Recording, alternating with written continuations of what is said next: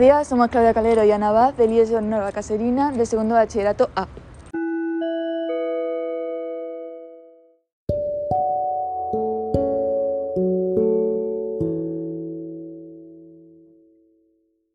Buenos días, Ana. ¿Sobre qué vamos a hablar hoy?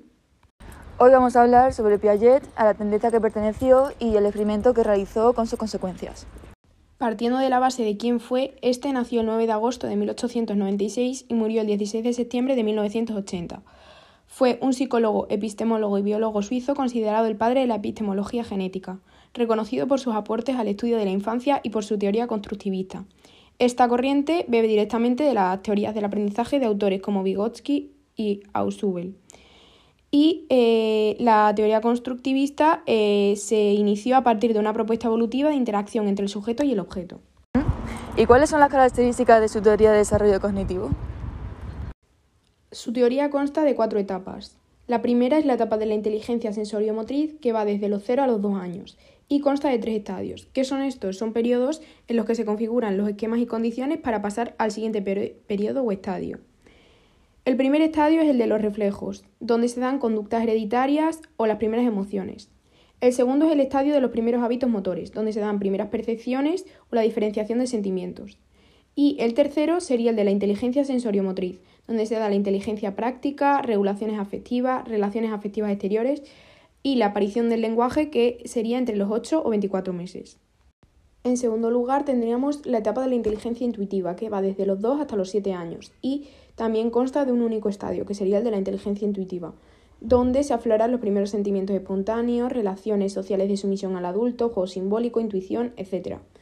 En cuanto a la tercera etapa, sería la de la inteligencia concreta, que va desde los 7 hasta los 12, y tendría el estadio de la inteligencia de operaciones concretas, con operaciones lógicas, sentimientos morales y sentimientos sociales de cooperación. Y por último, eh, la última etapa sería la de la inteligencia abstracta, el pensamiento formal, que va desde los 12 a los 18 años y consta del estadio de las operaciones abstractas, formales, como la inteligencia abstracta, la formación de la personalidad o la inmersión en la sociedad adulta. Teniendo en cuenta todo esto, ¿cuáles fueron sus principales experimentos?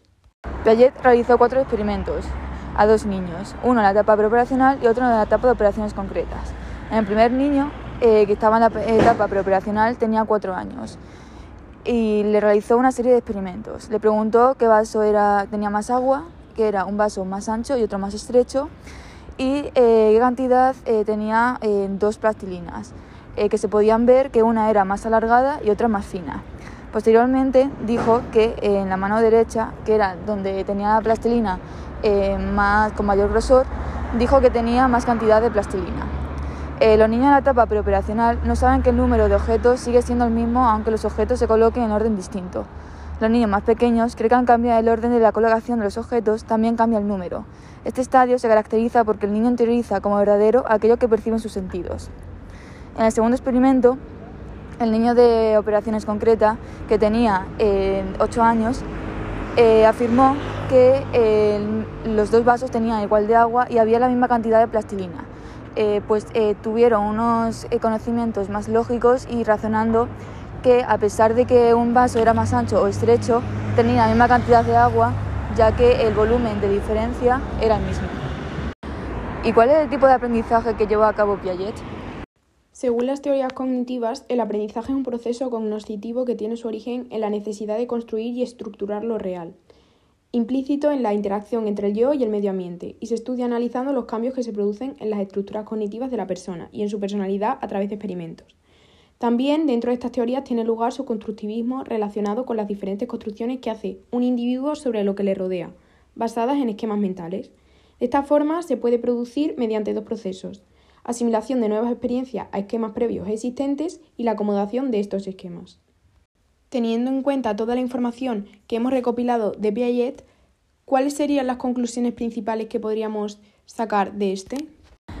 En lo que respecta a la línea de la etapa preoperacional, el pensamiento está limitado por la percepción. Sin embargo, en la etapa de operaciones concretas, el pensamiento es más concreto. Eh, comprende que los procesos pueden ser revertidos eh, a su punto de inicio, como en el caso del vaso de ancho y el vaso estrecho, y comprende conservación de cantidad, peso y volumen. En el periodo de la etapa preoperacional, la etapa no ha desarrollado la capacidad de conservación de sustancia, masa, peso y volumen, mientras que en el periodo de operaciones concreta, se es capaz de hacer comparaciones lógicas y responder con mayor facilidad en conservación de sustancias. Muchas gracias por haber escuchado este podcast, esperemos que os haya gustado y hasta el próximo día.